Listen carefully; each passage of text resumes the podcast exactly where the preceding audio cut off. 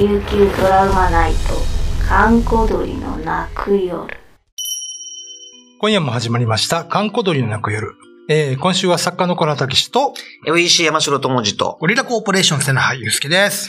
はい、この3人でお送りしておりますが、えー、まあ、お二人は芸人さんということで、はいはい。まあ、いろいろね、行く機会もあると思うし、いはいろんな方から最近を聞くと思うんですが、そうですね。ゆうすけが結構いっぱい持ってるんですよね。はいはいはい今日もゆうすけの話でいいですか？いいですよ。ありがとうございます。はいいや、そのやっぱ若い頃みんな肝試しって行くじゃないですか。ええだから僕、その時の話なんですけど、うんうんあの、大山貝塚、ありますね。結構有名。宜野まあ湾市。そうそう、地元も宜野湾なので僕、はい。そこで行った時に、その友達4、5人でこうバイクで行ったんですけど、うんあそここう市街地、住宅街を抜けてどんどん坂をこう登っていくはい感じなんですけど、うんこう、やっぱバイクなので、こう、風を受けてるんですけど、うん空気感が途中でグッて変わるのが分かりよったんですよ。なんか、あーあなんかすごい嫌な感じと思いながら、え一応行ってえ、うんで、こう、突き当たり、こう、フェンスの方にバイク止めて、うん。で、そこからこう、フェンス沿いに、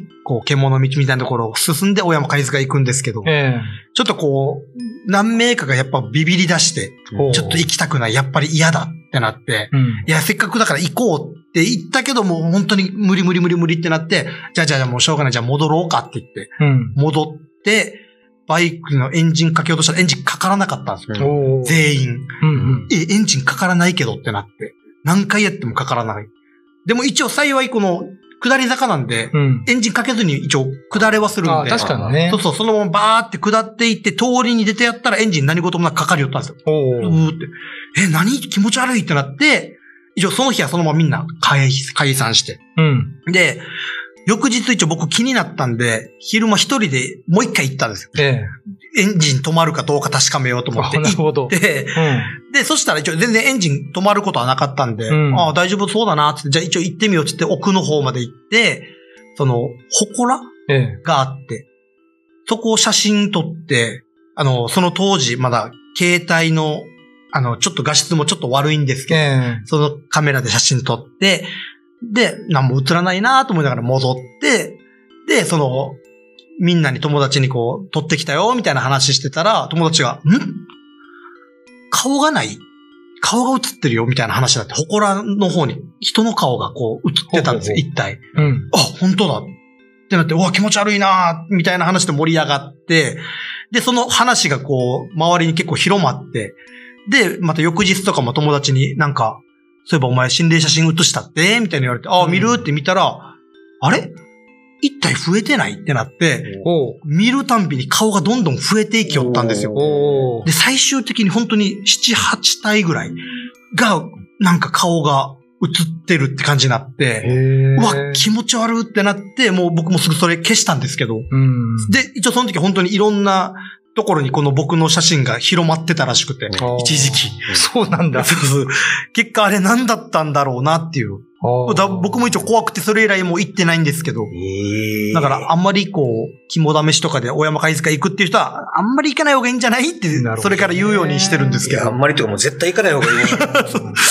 増殖してたんですね。なんかふ、確かに僕も最初、一体だったの確認したんですよ。えで他にもないかなって見てなかったけど、翌日見たら2体になってみたいな感じで徐々に徐々に。なんか、下からライターの火を炙って、みかん汁じゃないんですか。みかん、そういうことじゃないじゃなくて。い炙り出して。やいや、そんな暗号じゃないんですかあら。え。なんかポケットに携帯で伝えたら増えていくんいや、そうそう、そうそうビスケットじゃないんですから。大変だな、この大人二人。どんどんボケてくるな。でも怖くない？え、でも心霊写真とかないですか？そういうの。いや、ないですかっていうか。ありますよ、でもね。ねえ。はい。ありそまあちょっとその続きはウェブで、うわ聞きたいはい、お話ししたいと思いますが、えー、今日のお相手は、えー、作家の小原武史と、山城智次とゴ、リラコーポレーション瀬名俳優介でした。で心霊写真って撮れますよ。撮れます。簡単に。ええどういうことですか？いやいや、よく行ったら撮れるんですよ。あ、そういう場所に。うん。あこの前もちょっと話したんですけど、はいはいあのー木村さんっていうディレクターのね、はい番組で、あ。郡島に行ったんですよ。はいはい中津川スバルと。あ、え、それ僕、UFO。それ僕もいたじゃないですか。そうだ、あなたの番組で。はいで、いたんですよ。はで、その時になんか、郡島の向こうに UFO が見えるっていうから、ああのーカメラマンと照明さんが浜辺降りてっては、い最後撮ったんですよね。うんで僕はそれを後ろから撮ったんですよ。うんそしたら、鬼みたいな顔が空中に浮かんでるのが撮れて、後でお見せしますけど、おー。あった。ええそうそうそうそう。そういうの結構あります。本当に。はっきり。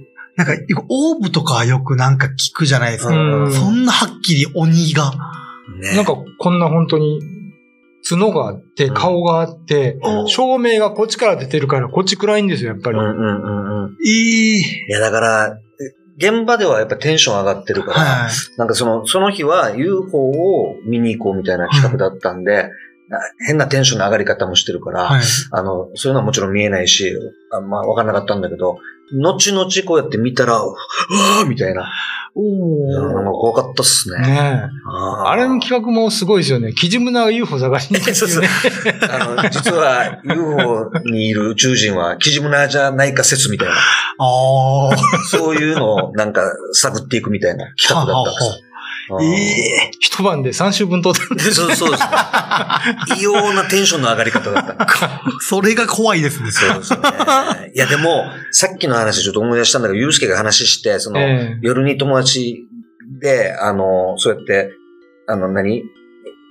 バイクがかからなく、あはいのエンジンがかからなくなっていって、そういうエピソードの後の次の日に、はい。一人で行く普通行かないんじゃない？いや、でも昼間ですから。いや、もうこれ、ホラー映画で必ず殺される役のなんか、なんか、ここにね、フラグが立っってるんです。そう今から死にますよっていうフラグが立ってる。そうそうそうそうそう。大体そういう人最初に出てきてめっちゃシャシャリ出てくるんですよね。おーいみたいな。そんなのよく、よくやるな。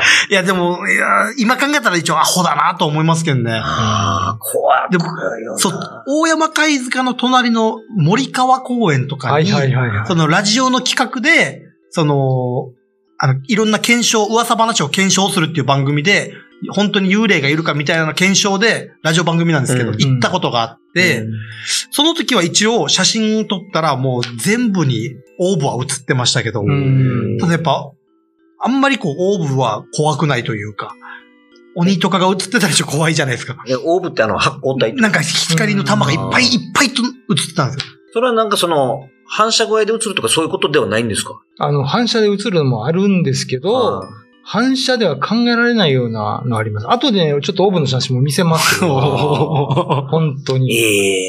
これは目に見えないけども、そういう何かしらそこにいる、あるみたいなことで、うん。え一応それで示してるってこと？そうそうそうなんですねええ。か怖いな。なんか、ちなみにね、さっきのも森川公園、はいはい。えー、まあ、大山貝塚の山を下ったもう一個の山っていう感じのね、うんはい。上でその、まあ、あそこもその上に高台で日本軍の陣地があって、はい。で、血みどろの戦いがあったっていう場所なんですけど、ああそこね、なんか知らないけど、あの、あるユタさんと話してる時に、あそこね、なんかね、ハサミ持った女が見える。いい。山ほどでかいハサミって。で、今度何の関わりもない別の、あの、スナックの霊感のあるママ と話してたら、森川公園ね、なんか通るたびになんか、ハサミを持った女のイメージがあって。全く関係ない人がそういう話を。どうし、どうしたんですか？小原さんどうしたんですか？びっなんかね、あの、神崎さんの霊が飛んできて、くりした。びっくりした。神崎さんが、今のくしゃみです、神崎さんが小原さんの噂をしてたんですそうそうかもしれない。何なんですか、それ？まあ、とにかくなんか関係ない人が、その、ハサミ持った女がいるっつって。はでも森川公まあ僕地元の方なんで、その高校もあの辺だったんで、うんやっぱ森川公園にまつわる怖い話は、そういう話でしたね。ハサミ？ハサミとかその、これで切られてるとか、首切られてみたいあーな。何かしらに切られるみたいな。そうです。首切られてこう振り回してる人がみたいな怖い話はあって、もしかしたら元がそういうことかもしれないですね。元になった話が。はなんかそういうなんか事件があったのかなと思って調べはしたんですけど、わからなかったですね、結局あ。ね。今のところじゃあ、そその由来はう、んなんか、まだわかんないみたいな。でもな、何かしら、あるっちゃありそうですよね。まあね。全く違うところで同じハサミのうん。話が出てくるわけですよね。はうん。買ったのかな。あ、怖いわ。一回ね、僕ね、もうこれ20年ぐらい前ですけど、うん。あの、ライターの仕事をしてるときに、うん。あの、アメリカから、はい。その、まあ、そこら辺で戦争をした人が、来てるから、あのーちょっと取材に行ってほしいって、内地の週刊誌から依頼があったので、まあ、写真撮りにうん。行ったんですよ。で、当時、まあ、若い兵隊だって、今はもうおじいさんでしたけど、の家族が来て、まあ、ここでこういうことがあって、みたいなうん取材があって、新聞社の人がこう、か聞き取りしてたんですけど、僕、それ写真撮ってたら、うんその、ひ孫ぐらいのアメリカ人のお嬢ちゃんがいて、マミー、マミー、ファイヤー、ファイヤーって言うんですよ。で、雨降ってたんですけど、うんあのー木の枝からなんか煙がシュッシュッシュッシュ出てて、ほえーあんなの初めて見ましたけどね。え、な、すえ、煙だけがプシュプシュって出てるんそうですかそうそう。え、何？そんな経験がありましたね。結局それも何かわからない。わからない。不思議だわ。あ あとこんな話もありますよ。あそこで、まあ、ゆうすけさん聞いたことありますかね？あの、なんか、幼い子供が二人で、あのーまあ遊んでたと。うん。で、一人が麦わら帽子投げて遊んでたんですよ。うん。で、ヒューって飛んでったから、なんか丘の向こう飛んでったらしいんですよ。で、お姉ちゃんが追いかけてったら、しばらくして帽子を持って戻ってきたんだけど、うん今なんか、兵隊さんいっぱいいたよ、つって。はあまあ、あそこね、よくあのーまあ、日本、まあ、日本海軍？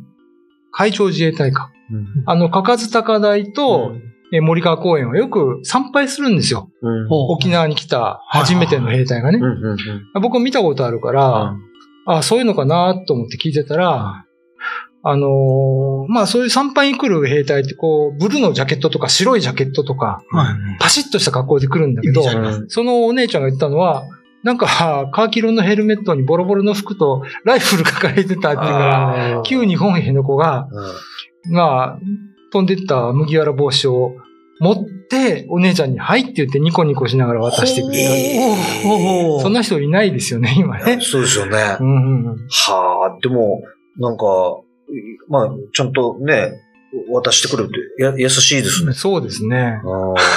通常だとなんかね、そのままさらっていくじゃないけどうん、それ怖い話にも、ね、行きそうですけども。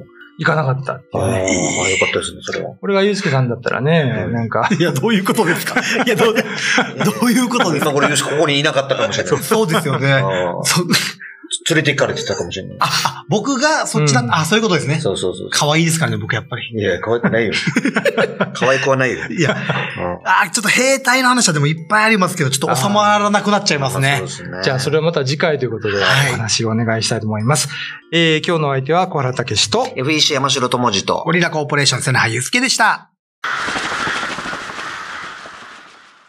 YouTube のチャンネル登録高評価か Twitter のフォローよろしくお願いしますポッドキャストも配信中詳しくは概要欄まで。